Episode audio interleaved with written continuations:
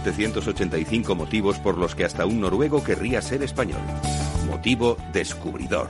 ¿Sabes quién inventó el traje de astronauta? Un ruso, seguro. O un norteamericano, quizás. El traje de astronauta lo inventó en 1935 el militar granadino Emilio Herrera Linares. ¿Un militar español? ¿El traje que usan los astronautas de la NASA? Exacto. La NASA lo adoptó para los viajes espaciales.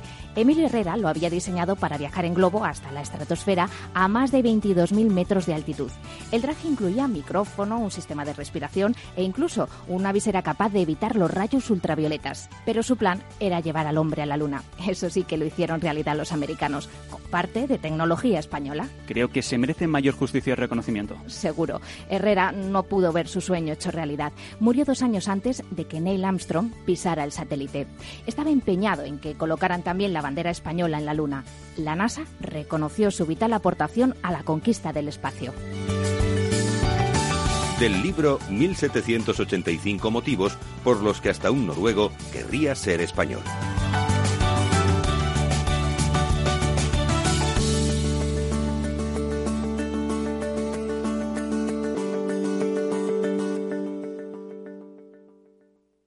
Valor Salud.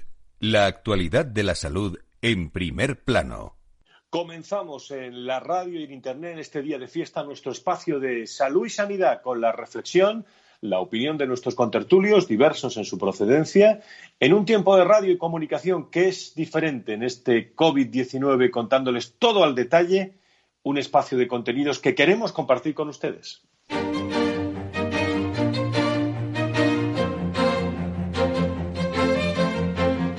Valor Salud es un espacio de actualidad de la salud con todos sus protagonistas, personas y empresas. Con Francisco García Cabello.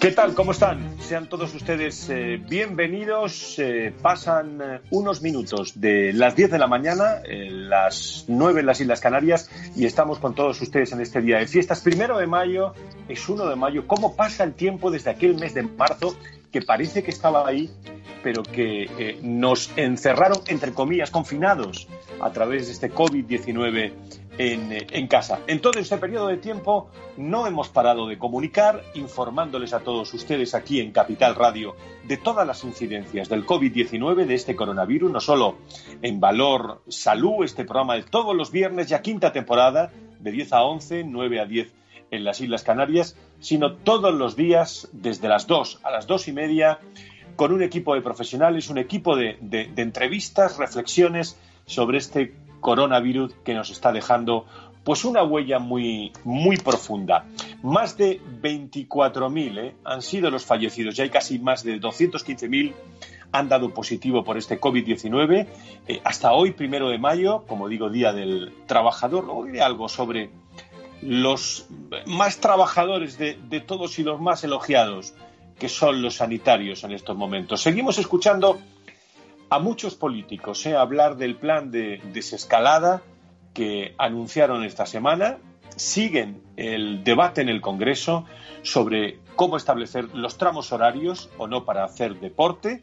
Mañana eh, podremos ya salir a hacer deporte eh, y la nueva medida que, que empezará en las próximas en las próximas horas todo con cierta ambigüedad, eh, contándolo eh, al estilo del, gobierno, eh, pero realmente parece que esta vez los datos nos dan la razón, los datos de las últimas horas de fallecidos son pues halagüeños, siempre acordándonos de todos los que los familiares y los fallecidos y esperemos que el gobierno y que España les dedique no solo un día, sino algo grande a todos estos fallecidos, más de 24.000 en nuestro país. Por cierto, la Consejería de Sanidad de la Comunidad de Madrid, Comunidad de Madrid que es donde más fuerte ha dado este coronavirus, este COVID-19, ha decidido ya extender los contratos de los sanitarios hasta el 31 de, de mayo y el Ministerio de, de Sanidad ya ha presentado las órdenes por las cuales se establecerá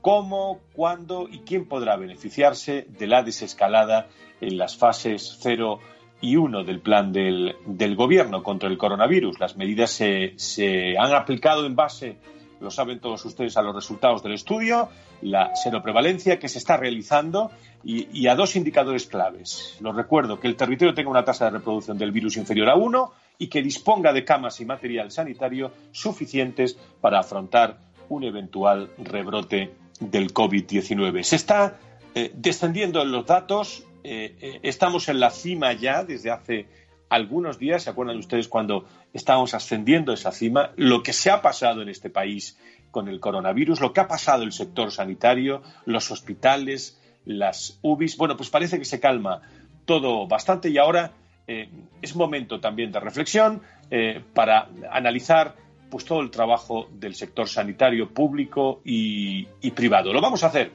en este programa acordándonos hoy mucho en este primero de mayo de todos los trabajadores sanitarios. Enseguida, a vuelta de pausa, comenzamos con nuestro valor salud este 1 de mayo de 2020.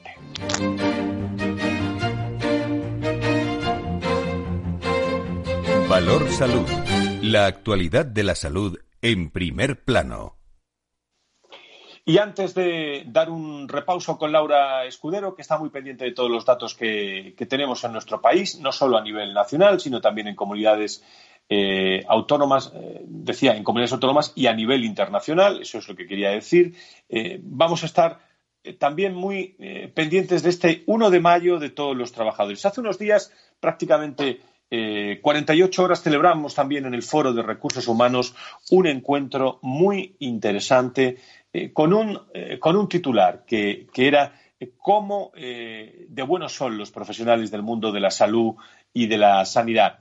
Hemos demostrado mucho en salud, en la pública, en la privada, pero si algo ha quedado patente en la, en la sociedad es la calidad, la vocación, el talento, la generosidad de nuestros profesionales del mundo de la salud, todos médicos, enfermeros también, no podemos olvidarnos, una profesión en estos momentos que genera prestigio y, mucho que hablar para reforzarla y revalorizarla en los tiempos que corren. Formación, nuevos itinerarios jurídicos quizás durante la formación de nuestros profesionales y mucha valoración, mucho eh, prestigio es el que eh, tenemos que lanzar eh, pues a los cuatro vientos de, toda esta profesión que está, a pesar de jugarse la vida en muchas ocasiones, atendiendo a todos los, enfermos. Pues bien, el otro día eh, hacíamos un eh, una webinar, un espacio de comunicación en el Foro de Recursos Humanos que reflejo aquí con Antonio Burgueño, con Salvador Sanchís, director de Recursos Humanos de Rivera Salud, con Manuel Carmona, representante de la, OMC, con Julio Lorca, responsable de digital de DKV, con Carlos Rus, presidente de la patronal, que dentro de unos instantes vamos a escuchar algunos sonidos de cuando fue protagonista también en las últimas horas, y con José Juan Martín, CEO de, OpenHR. Saben ustedes que, en resumen, bueno, lo, bien que nos están atendiendo todos los profesionales, la gran labor de los recursos humanos en este punto y seguido en el sector salud y sanidad, la profesionalidad de los profesionales, pero hay que tener en cuenta, y se dijo en esa webinar con magníficos profesionales, eh, bueno, hay que volver a la normalidad dentro de las restricciones, de acuerdo, pero revalorizando a los excelentes profesionales que tenemos en el mundo de la salud y para eso hay que echar una mirada a otros países y analizar los retos de nuestros profesionales, incluidos la retribución, ¿eh?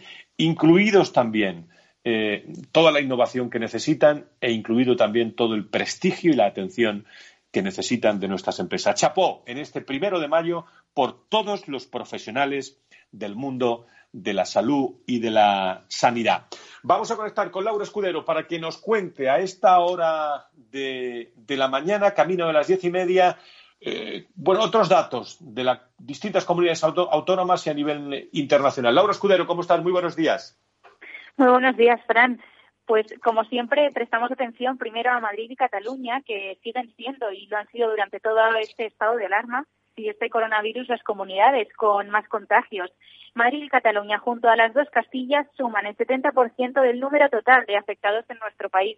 Y aunque a partir de mañana sábado ya se pueda salir a pasear o hacer deporte, las autoridades siguen recordando que lo más importante sea la comunidad que sea, es el distanciamiento social.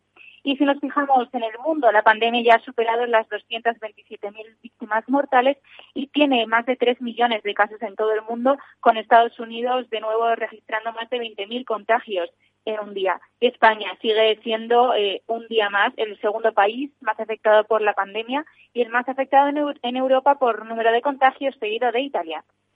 Muchas gracias, Laura Escudero. Hoy es eh, día de fiesta, no tenemos ese programa especial eh, a, las, a las 2 de, la tarde.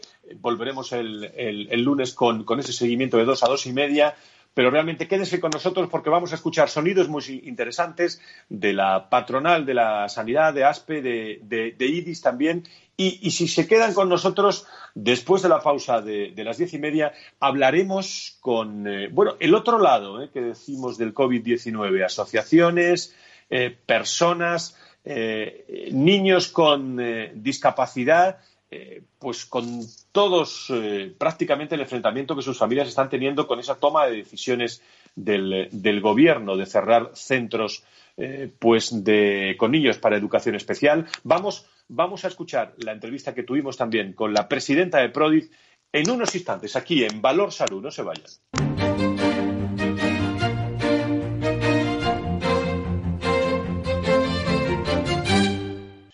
Querida Marta, eh, como directora general del IDIS, muy buenos días, ¿cómo estás? Hola, muy buenos días, pues seguimos bien. Afortunadamente, todo bajo control.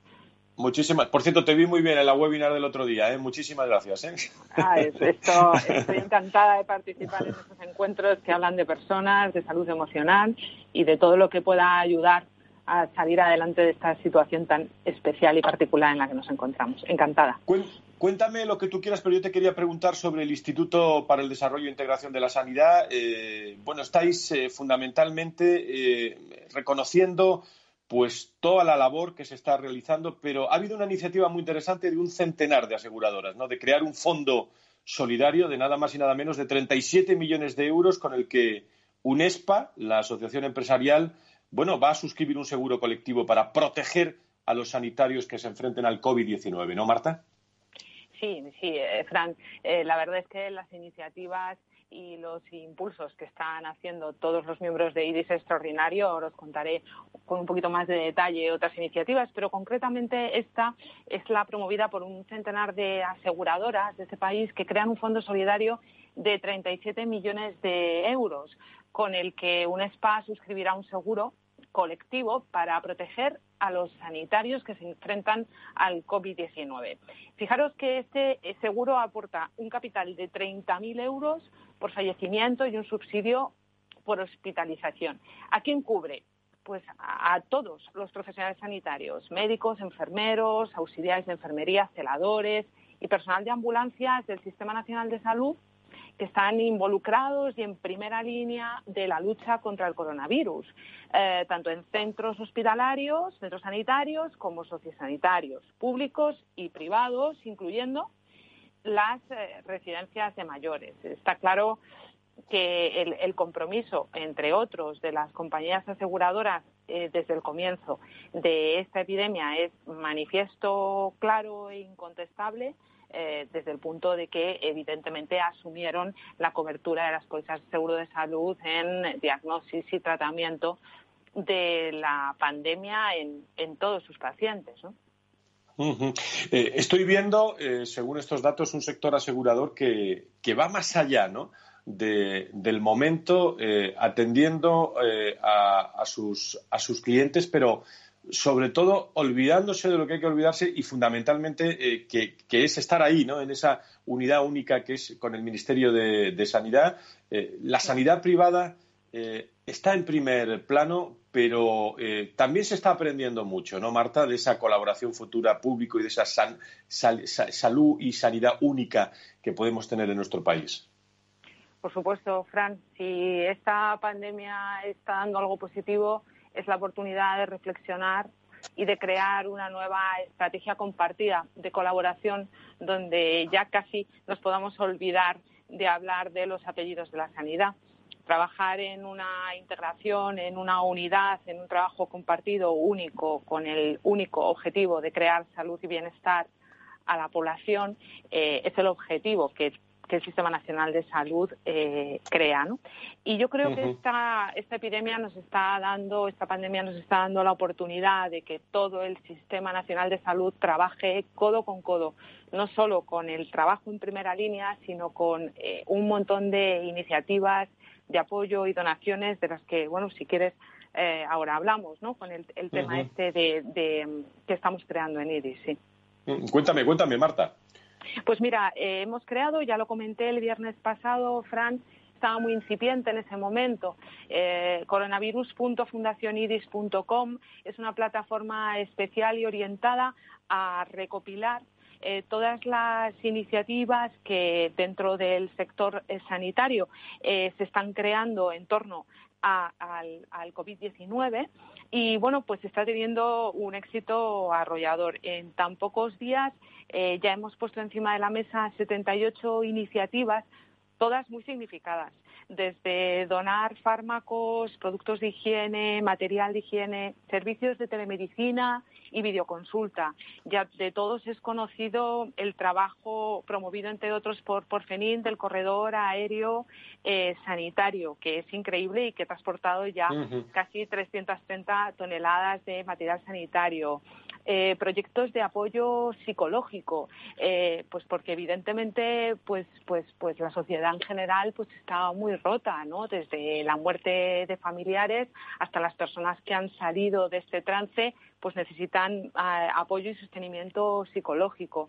Eh, lo que estamos trabajando también es en la unión eh, de distintas entidades, tanto de las empresas farmacéuticas como de las tecnológicas sanitarias, en hacer proyectos compartidos para el desarrollo de nuevos tratamientos, trabajando muchísimo en la investigación. Eh, hemos ganado una primera batalla, pero como siempre decimos, la guerra sigue, continúa y lo que tenemos es que trabajar en, en, la diagnosis, en intentar comprender de forma clara y definitiva quién es nuestro enemigo, quién es COVID-19 y para que para posibles y futuros rebrotes, eh, bueno, pues las estrategias eliminen en, la mayoría de los casos la improvisación. Recuérdame, Marta, eh, para, para, finalizar, para todos los seguidores, todos los oyentes, todo el mundo de la sanidad y nuestra salud, esa, esa dirección donde se puede encontrar ese canal y sobre todo todos estos testimonios que me estás, pues, que me estás contando. Eh, los podéis encontrar y es, es muy interesante de bucear eh, en ello, coronavirus.fundacionidis.com. Em, muy bien. Te da, te da una visión muy compacta de todo lo que estamos haciendo y vamos a seguir haciendo. Marta Villanueva, directora general del IDIS. Un abrazo a, todos los hombres y mujeres del IDIS eh, en estos momentos. Cuidaros mucho, ¿eh? De tu parte, Fran, encantada de estar con vosotros. Un fuerte abrazo a todos. Hasta luego.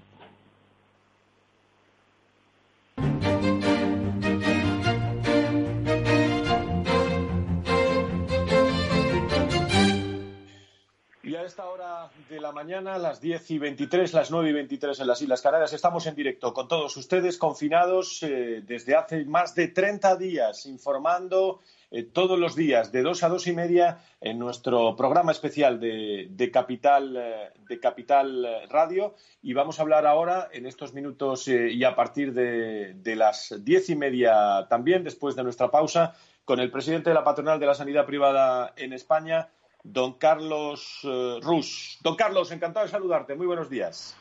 Hola, Frank, ¿qué tal? Buenos días. Bueno, eh, ¿qué, balance hacemos de, esta semana? Hablamos todos los viernes con, cierto pose. Vamos, vamos, a dar las claves y luego, después de la pausa, continuamos reflexionando eh, tranquilamente. Carlos, ¿cuáles son las claves de esta semana, en tu opinión? Que estás permanentemente en contacto con el Ministerio y con esta crisis sanitaria. Pues fundamentalmente yo creo que una de las principales claves sería la meseta en la que estamos, a ver si esa curva empieza a disminuir y podemos hablar verdaderamente de, esa vista final del túnel. Y luego, por otro lado, también tendremos que medir los efectos de la decisión del Gobierno del lunes de Pascua. El próximo lunes, martes, miércoles veremos si se produce o no un repunte y que también será una información importante cara al desconfinamiento de la población. Hay muchos, eh, mucha información hoy en dos líneas, eh, pero el denominador común es la, gestión que se está realizando. Eh, habrá tiempo, como decimos siempre, en todas las semanas, pero algún apunte sobre, todo esto, sobre todo en la compra de, material. Están todos los medios y en todas las portadas de todos los periódicos.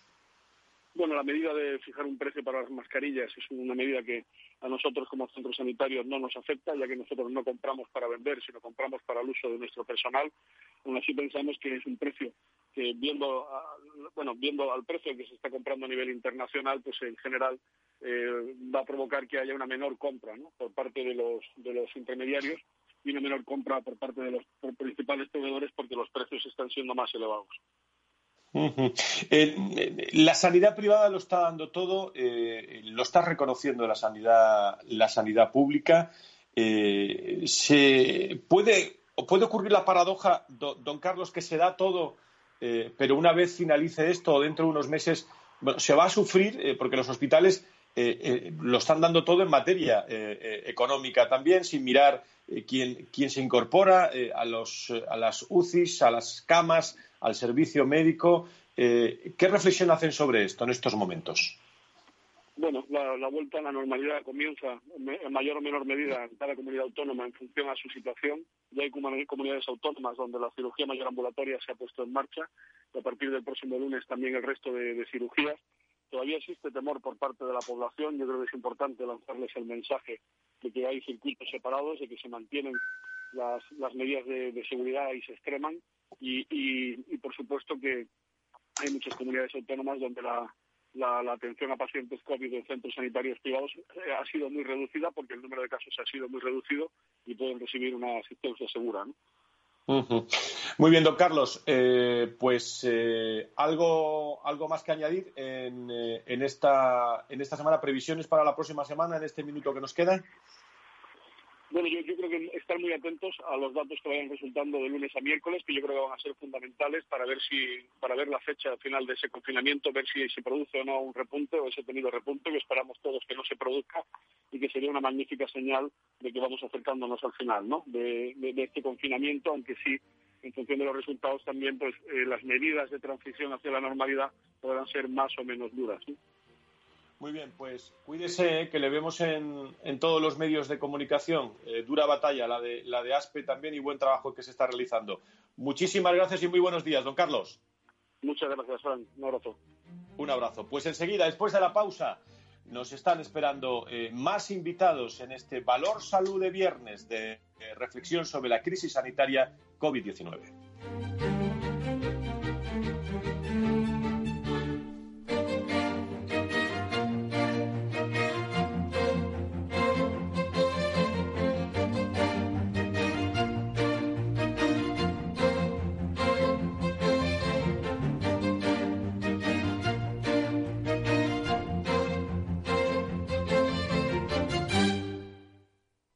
Valor Salud.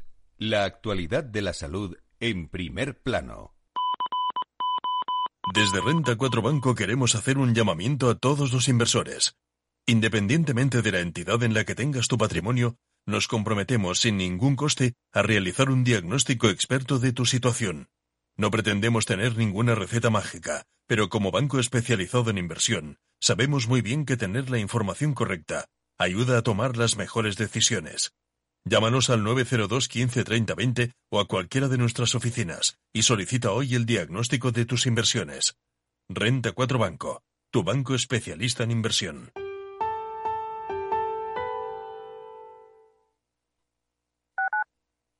Capital Radio Madrid 105.7 Capital Radio. Aportamos valor. ¿Cuál es la finalidad de esta línea ICO COVID-19? El objetivo es facilitar el mantenimiento del empleo y paliar los efectos económicos del COVID-19, teniendo como finalidad cubrir el pago de salarios, factura de proveedores pendientes de liquidar, alquiler de locales, oficinas e instalaciones, gastos de suministro u otras necesidades de liquidez. Eso sí, no podrán financiarse con cargo a la línea de avales las unificaciones y reestructuraciones de préstamos, así como la cancelación o amortización anticipada de deudas preexistentes.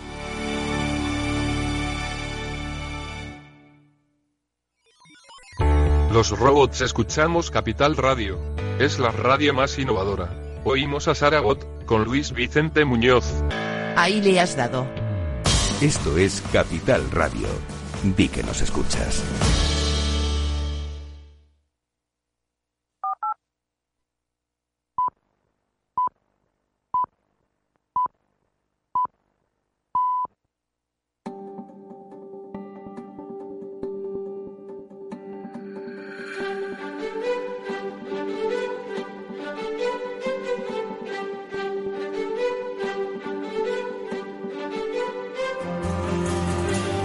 Valor Salud es un espacio de actualidad de la salud con todos sus protagonistas, personas y empresas.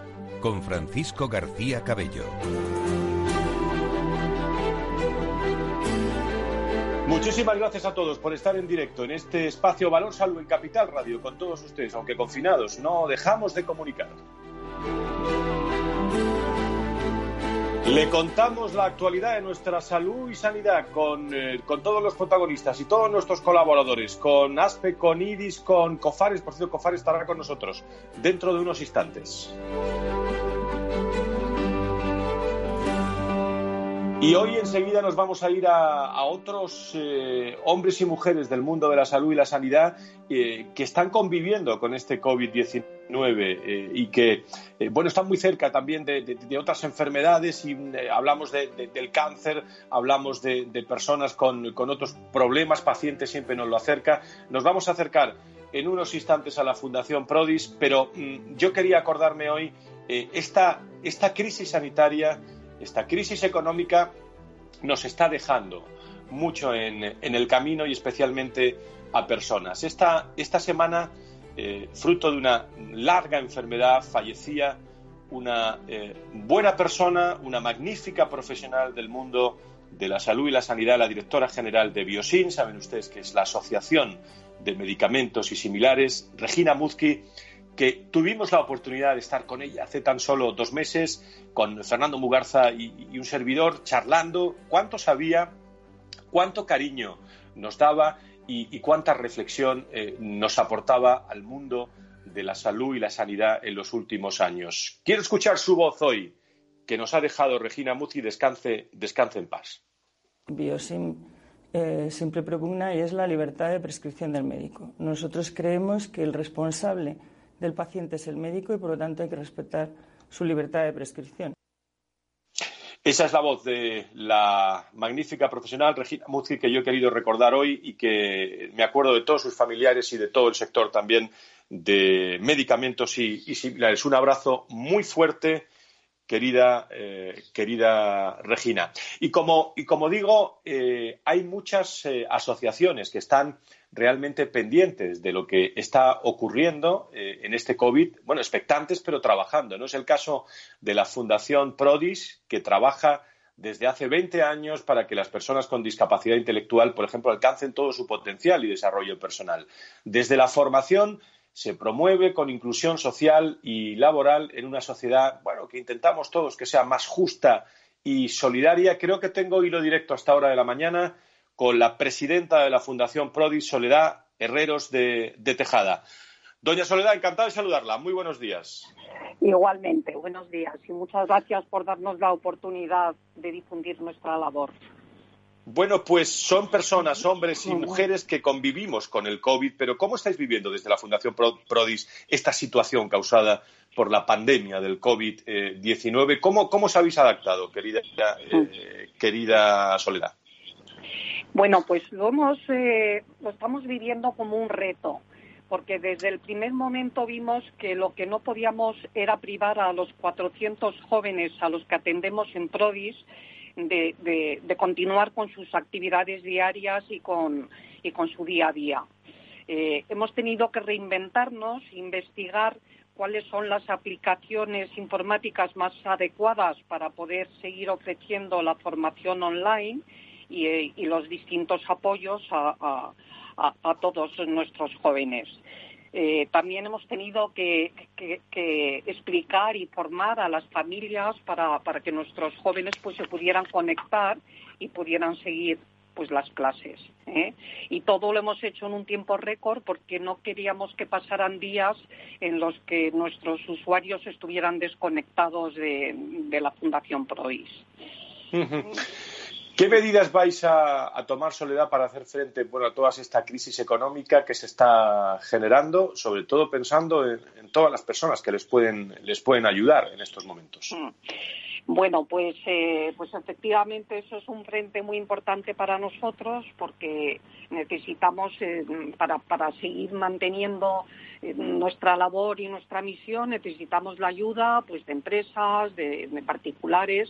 Entonces, bueno, pues estamos contactando con las empresas que, que, colaboran habitualmente con Prodis desde hace ya muchos años para pedirles que no nos abandonen, que sigan apoyándonos eh, también eh, pues vamos a iniciar ahora el lunes eh, próximo una campaña en redes sociales para, para conseguir, aunque sea pequeñas ayudas, porque muchos poquitos pues hacen pueden ser muy importantes y también bueno pues a nuestros amigos a los socios de la Fundación Prodis bueno pues nos estamos estamos trabajando intensamente para conseguir los que continúen los recursos llegando para, para no poder interrumpir, para no tener que interrumpir nuestro trabajo. Porque si lo interrumpimos... Sí. No, adelante, adelante, perdón. No, perdón, que querría decir que si, que si nos vemos eh, obligados a interrumpir nuestra actividad nuestro apoyo a nuestros usuarios, pues eh, dejaríamos a una población muy vulnerable y muy importante desconectada de la sociedad y del mundo. Eh, todo, el mundo está eh, teletrabajando en formación online, pero cuando hablamos de enseñanza, de mantener la llama encendida de, asociaciones como la suya, de la Fundación Prodis, ¿cómo os planteáis la vuelta de los chicos eh, de la Fundación en estos entornos? todo el mundo está pensando ya en la vuelta. ¿Cómo lo vais a hacer ante esta formación online desde ese punto de vista? Bueno, pues vamos a hacer una combinación entre formación online y presencial como no queremos correr ningún riesgo, que nuestros jóvenes corran ningún riesgo de salud, pues eh, vamos a hacer, por ejemplo, que, vayan, mm, unos vayan tres días a la semana, otros vayan dos, los días que no vengan, que no puedan estar presencialmente en, en la fundación, pues conectarnos con ellos online porque queremos pues mantener todas las medidas de seguridad, que haya la distancia apropiada entre, entre, unos y otros y para eso tiene que ser de esta manera, tiene que ser una pues combinar formación presencial y formación online. Por cierto, ¿cómo están respondiendo mi última cuestión a la presidenta de la Fundación Prodis? Es la otra cara también del COVID-19. ¿Cómo están respondiendo las empresas colaboradoras a esta, a esta situación que nos encontramos, Soledad? Mm. Bueno, pues eh, hemos tenido pues apoyos de empresas que nos han facilitado equipamiento informático para poder, eh, bueno, pues para que todos los jóvenes que, no, que en sus casas no, no tengan no tengan eh, pues medios para conectarse pues que se los hemos proporcionado gracias a empresas que nos han ayudado y, bueno también hemos tenido pues empresas eh, que nos han ofrecido pues ayuda económica y, vamos a seguir contactando con, con todas las, las que no nos han llamado para, para pedirles que nos sigan apoyando. Muy bien, pues eh, os mando un saludo muy cariñoso desde aquí, el otro lado también del, COVID-19, desde la salud, desde la sanidad, a la presidenta de la Fundación Prodi y veremos ese, ese vídeo, esa campaña toda esta semana, eh, con mucha con mucha dedicación eh, en el entorno de la salud y la sanidad. Soledad, muchísimas gracias por estar con nosotros. Muchas gracias a vosotros. Un abrazo. Un abrazo.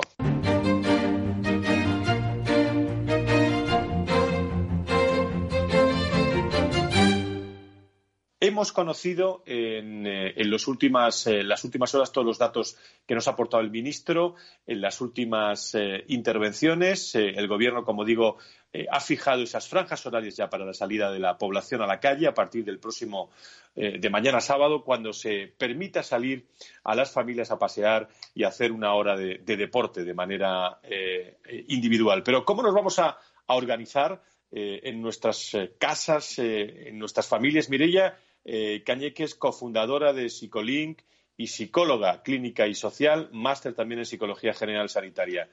Querida Mireia, ¿cómo estás? Eh, buenos días, bienvenida. Hola, buenos días, muchísimas gracias.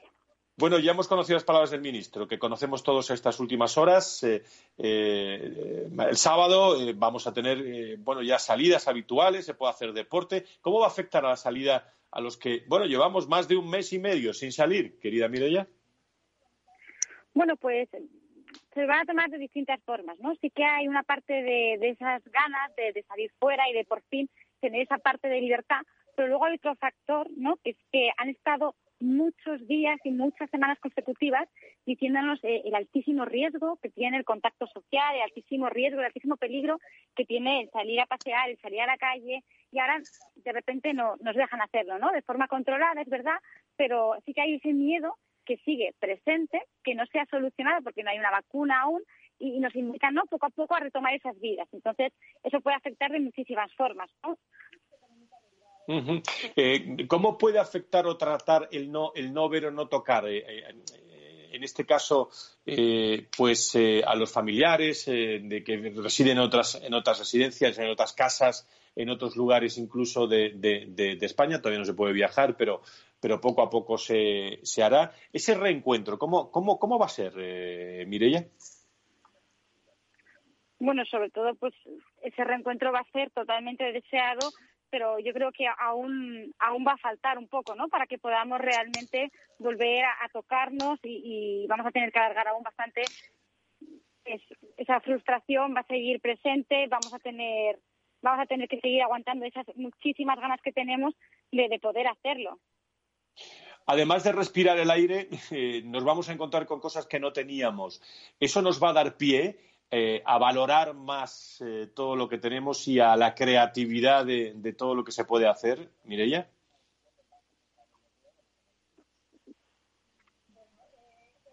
Sí, eh, Mireia Cañeque, ¿nos escucha? Hola, sí, disculpa, que se, se ha ido. ¿Puedes repetirme la pregunta? Sí, te decía que ese salir y, recuperar eh, aire, fresco, creatividad de todo lo que podemos hacer, bueno, nos va, eh, nos va a dar pues muchas alas a, vivir eh, pues todo este reencuentro de otra forma, ¿no? Sí, totalmente. La creatividad se está se está fomentando muchísimo, pues tanto en niños, ¿no? En formas de pues, de comunicación, en, en el teletrabajo, estamos un poco pues dando ese giro de 360 grados a nuestra vida, a nuestras actividades, a cómo hacerlo y a cómo adaptarnos y, poder disfrutar y poder retomar esa normalidad que ya no será la misma, pero que será una, una nueva normalidad. Y para eso tendremos que hacer uso pues, de esa creatividad, por supuesto, que, se ve desarrollada pues, en, todos los ámbitos, yo creo ahora mismo, ¿no? desde el colegio, desde cómo se organizan las familias, de mantener pues a los niños no pues entretenidos activados contentos yo creo que ahí está pues trabajando muchísimo esa creatividad, por supuesto. Pues con esos consejos nos quedamos. Mireya Cañeque, cofundadora de Psicolín y, psicóloga clínica y social, máster en Psicología General Sanitaria. Muchas gracias por estar con nosotros. Muchas gracias, Alvin.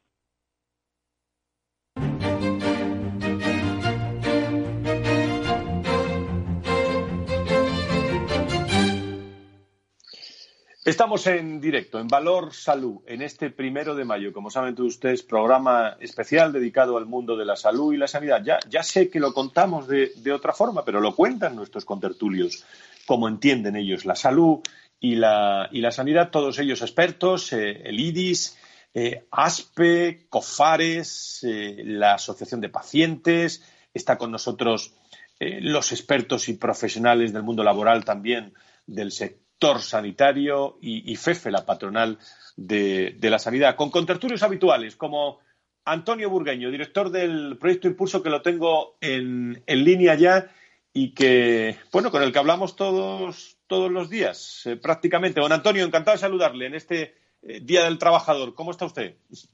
Pues celebrándolo trabajando, que no hay que parar. De, eh, descanse, usted un poco, que es fiesta, hombre. En estos momentos complicados. Bueno, eh, en primer lugar, me gustaría hablar de dos temas en los próximos minutos con usted, don Antonio, de este Día del Trabajador, acordándonos de ese espacio, esa webinar que tuvimos el otro día en el Foro de Recursos Humanos, muy interesante, pero, pero antes ya sé que han pasado los datos positivos, pero podríamos decir eh, en, líneas generales, sin matizar ningún dato de hoy, pero en líneas generales, que estamos en descenso, que, estamos recuperándonos e incluso eh, todos los planes del Gobierno indican que eh, estamos intentando, va a ser complicado reactivar nuestra economía, ¿no, don Antonio? Sí, yo, la información que, manejo, aparte de la que manejamos de los datos, que, bueno, tienen la fiabilidad que tienen, los cambian y demás, y, y no, permiten hacer unos estudios y sacar las conclusiones fehacientes.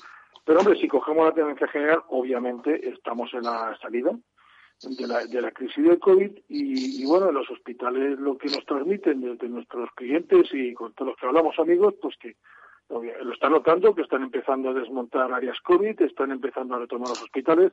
Hay hospitales eh, privados ya que no tienen que no tienen pacientes COVID y, y, y el resto pues van retomando despacito. La actividad. Por ser complicado, pero por lo menos van reestructurándose. Y, y llega muy poquito, muy poquitos a las, a las UCI, ese y, y hospitalizados pocos, porque ahora mismo son enfermos con una carga vírica mucho más pequeña y que bueno pues que pues, se demuestra como que ya empiezan a salir eh, más rápidamente de la enfermedad no las altas se han aumentado bastante ayer antes de ayer. Entonces bueno pues pues eh, es consecuencia de esto de, que ya las cargas víricas son menores y, y como decían los expertos la entrada ha sido muy brutal en España la salida también es, brutal y, y, que debemos suponer queremos suponer que ha habido, ha habido mucho contagiado que ha sido asintomático o leve, lo cual no es mala noticia, Fran. Es muy buena noticia porque nos va a ayudar a seguir con la, eh, poder normalizar nuestra vida con más tranquilidad, ¿no? Desde luego los hospitales se están eh, pues aliviando un, tanto, sobre todo urgencias, aunque hay muchísimo trabajo eh, todavía. Pero lo que es importante, Antonio, que entiendan también todos nuestros seguidores, nuestros oyentes, que claro, en los hospitales hay, atienden por urgencias a muchas patologías, ¿no? y bueno, el, COVID-19 debe dejar también paso también a otras patologías porque los hospitales no se paran con otros enfermos, ¿no? Fantástico, comentario, Fran, porque cuando la crisis estalló no, no cabía más gente y, bueno, entraba la urgente, la urgencia vital, lo vital. Ahora invitamos a que no se colapse la urgencia y que no vayamos a la urgencia o a cualquier cosa, pero, pero que sé que, que se vaya, porque se está generando otro problema, efectivamente, que hay gente con urgencias que está aguantando en casa. Ah, no hay que aguantarse en casa si uno no tiene una urgencia, realmente es una urgencia, pues que, y si siente que es una urgencia, que vayan con normalidad y tranquilidad. Se puede ir a los hospitales, se está controlándose, hay un, se está controlando la infección eh, de, la, del COVID como una infección nosocomial más y, y, bueno, pues, pues hay que ir con tranquilidad, evidentemente. Gracias a Dios ya estamos en ese momento. Bueno, eh, estamos eh, hoy en este primero primero de mayo. Hemos llegado al primero de mayo, gracias a Dios, eh, en este estado de, alerta. Y hace prácticamente 48 eh, horas eh, nos encontrábamos, Antonio, en una webinar, espacio de comunicación, organizado por el Foro de Recursos Humanos. Como saben todos los oyentes, realizamos también aquí en la radio los lunes de 10 a, de 12 a 1 de, de la mañana. Y Teníamos un panel de lujo que contábamos contigo también, con Salvador Sanchís, director de Recursos Humanos de Rivera Salud, con Manuel Carmona, representante de la Organización Médica Colegial, con Julio Lorca de, DKV, con Carlos Rus, que estaba, que lo han escuchado en este programa hace un rato, el presidente de la patronal, con José Juan Martín desde OpenHR, en fin, con, un elenco de, personas y hablábamos de los grandes profesionales que tenemos en el entorno de la salud. Hoy es muy oportuno hablar de eso en este primero, primero de mayo. ¿Con qué te quedas que prácticamente pueda ser un resumen para nuestros siguientes de esa webinar y qué visión tienes tú de los recursos de, humanos del mundo de los trabajadores del entorno de la salud y la sanidad? Antonio. Bueno, pues por no, por no eh, eh, quedarme solamente con el mensaje cierto y, realista de que están demostrando en la, calidad, como tú bien dices, que tienen, eh, que yo me quedaría con primero con, dos varios datos. Uno muy importante, la capacidad de adaptación. Eh, unos profesionales que están adaptados casi a una rutina muchas veces, porque cada paciente para ellos es muy importante, eh, su labor entra un poquito en la rutina, ¿no? bueno, pues han sabido adaptarse a ese cambio brutal, radical, de la noche a la mañana, en unas estructuras organizativas complejas, y, y han sabido, no solamente, cuando hablamos profesionales, no solamente hablamos de los, de los sanitarios, hablamos de todos, incluidos los gerentes y los equipos directivos, hablamos de todos. Han sabido adaptar las instituciones para dar respuesta y para combinarse público-privado, coordinarse bien, y eso pues es un lujo en este país, ¿no? Al final, las cosas son lo que hacemos los humanos y las instituciones somos humanos, ¿no? Y ese, ese es el primer gran mensaje. Y el segundo es, bueno, pues que, que bueno, sí, que han, que han sabido estar ahí y que a pesar de lo que han sufrido ellos la, la, enfermedad, ¿no? Y que, y que ahora están pensando ya pues en la siguiente fase de redactación y normalidad, ¿no? Eh, de, todo lo que escuchaste el otro día, hubo reflexiones también, digo, sobre el, mundo laboral de, los sanitarios. Eh, eh, evidentemente que un médico pues tarda lo que tarda también en formarse, en situarse como especialista, pero ¿qué importancia tiene que tener la, la retribución ¿no? para ser valorados realmente? ¿Están en ese sentido valorados los, los médicos en nuestro país, querido Antonio? En absoluto. Bueno, vamos a ver, si hablamos de la pública, en absoluto, ¿no? Es decir, eh, bueno, vamos a ver, hay que, hay que poner en valor la retribución económica que, en absoluto llegan a la que deberían cobrar eh, y luego tenemos que poner en valor cuáles son los derechos que también tienen, porque porque si ponemos en valor que están renunciando a dinero por una plaza privada eh, y una plaza en propiedad, que como lo llaman ellos, una plaza de por pues esta es una renuncia hacer. No estoy diciendo que no se deba pagar más, ¿eh? estoy diciendo que cuando uno tiene un puesto de trabajo, pues tiene, además de la retribución económica, tiene otras cosas. ¿no? Pero lo que es seguro, seguro, seguro que eso hay que dar la vuelta. Y, lo traes muy bien, Fran, porque es que la propia legislación lo permite. Lo que pasa es que no están los criterios objetivos escritos para asignarlo. Hay un 10%, no un 10% del salario, eh, que es un variable que debería ser no es mucho más, no sería mucho más dinero, pero sería más justo repartirlo según resultados, según valía, según actividad, pero pero se reparte ahora igual para todos por falta de criterio, ¿no? Creo que eso es una materia que debería abordarse con carácter urgente, ¿eh? eh ese equilibrio de lo que te da un puesto de trabajo, ¿no? Te da muchas cosas, pues pues habría que verlo, ¿eh? pero desde luego si digamos el, el salario está muy por debajo de lo que realmente tendría que estar eh, cobrando, sin lugar a dudas. ¿eh? Y hablamos de médicos, pero fíjate, eh, todavía... la enfermería también. Claro, todavía, eso te iba a preguntar, todavía hoy, a, estas horas, gente de, de, guardia que está regresando, que tiene que prácticamente desinfectarse en sus, en sus casas, ponerse todos los materiales en los hospitales como pueden, aunque hemos mejorado mucho en las últimas semanas, y a lo mejor ni se les ha pasado un test eh, para pasar, digo, en las condiciones de, generosidad, de compromiso, que son valores laborales en cualquier institución muy importante que, tiene nuestra salud y nuestra sanidad en estos momentos y que no tenemos más remedio, Antonio, que revalorizarla. ¿eh? Eh, el debate de los recursos humanos y la sanidad mm, nos va a dar para mucho porque y, podemos apoyar mucho en generar en generar eh, ese debate y poner datos. Mira, hay un amigo nuestro, mm, tuyo y mío, y de más gente, pero tuyo y mío, que es un traumatólogo, que me decía siempre una cosa, dice, mira, llegado a los 40 años más o menos, que te has formado, tienes experiencia, tienes, decía en de broma, ¿eh? pero para explicar qué está pasando, ¿no? Tienes dos opciones, o te buscas la vida por la privada o fuera, eh, en fin, buscas otras cosas con mayor retribución, con mayores perspectivas, o te quedas en el sistema público protestando toda la vida porque además tienes motivos, ¿no? Entonces, es un resumen de la realidad, es decir, hay motivos y es una pena que, que alguien, tenga, que el médico, la enfermería tenga que pensar en me voy fuera si quiero progresar en ciertas, en ciertas cosas. Ese queda pues, vuelta eh, y muy, y muy grande, sí señor.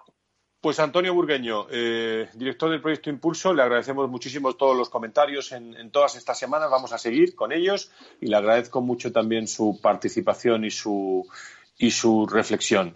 Eh, gracias y que descanse usted, hombre, en este día primero de mayo. Eh, que, no, todo va a ser trabajar durante todo el día. Estamos en un proyecto muy absorbente y muy interesante. Estamos preparando ahora mismo el apoyo a las a la normalidad y, esto requiere es urgente, no podemos ya, ya descansaremos, tiempo ahora. Bueno, pues muchísimas gracias Antonio, te pongo una música a ti y a todos los oyentes para acabar el programa, gracias. ¿eh? Muchas gracias, muchas gracias, es un placer. adiós, adiós. Buscamos mil maneras de vencer la estupidez. Meses grises es tiempo de escondernos. Pues queridos amigos, con Rosalén pues nos estas aves eh, enjauladas, bueno, que, somos todos un poco, les agradecemos mucho la atención en Capital Radio, a todo nuestro espacio de salud de los viernes. Ya sabe que todos los días, el, el próximo lunes estaremos de dos a dos y media también programa especial, gracias a todo el equipo de Mickey Grait, eh, Félix Franco, con Laura Escudero, Sebastián Sanabria, todas las personas que hacen posible, junto a nuestros colaboradores, este valor salud que si está pensado para algo es para eh, estar en pleno servicio con todos ustedes, especialmente en estos momentos de COVID-19. Feliz día primero de mayo. Adiós amigos. Un café queda pendiente en nuestro bar. Romperemos ese metro de distancia entre tú y yo. Ya no habrá una entre los dos. Ahora es tiempo de pensar y ser pacientes, confiar más en la gente, ayudar a los demás. Mientras tanto, otros cuidan los pacientes, un puñado de valientes que hoy tampoco dormirán. Son las ocho y has salido aplaudir a tu ventana me entran ganas de llorar. Al vernos desde lejos tan unidos, empujando al mismo sitio, solo queda un poco más. Volveremos a juntarnos, volveremos a brindar. Café queda pendiente en nuestro bar. Romperemos ese metro de distancia entre tú y yo. Ya no habrá una pantalla entre los dos. Y después de pasar la cuarentena, habremos hecho un puente que unirá puerta al empezar la primavera y la tuya que el verano me traerá. Volveremos a juntarnos, volveremos a brindar. Un café queda pendiente en nuestro bar. Romperemos ese metro no habrá una pantalla entre los dos.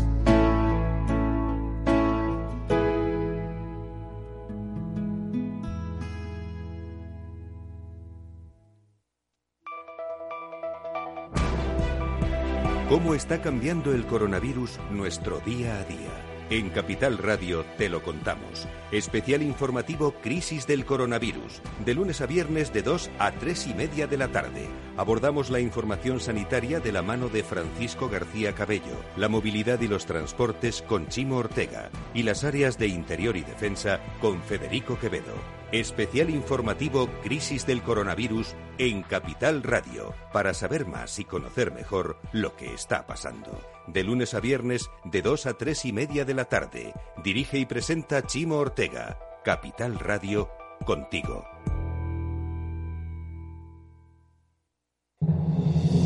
En un mundo globalizado y cambiante, los grandes debates de la actualidad cobran más sentido que nunca. Cada lunes a las 10 de la noche, Víctor Arribas analiza en Capital Radio los principales acontecimientos internacionales y cómo nos afectan a los españoles. Atalayar, las claves del mundo en tus manos, en Capital Radio.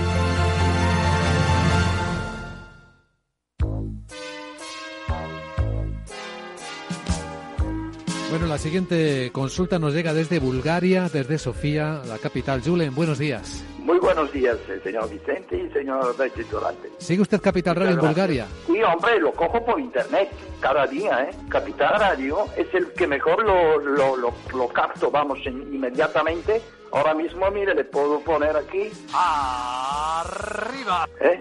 Mi vuelta al mundo va a empezar. Capital Radio traspasa fronteras. Capital Radio sí es lo mejor, ¿eh?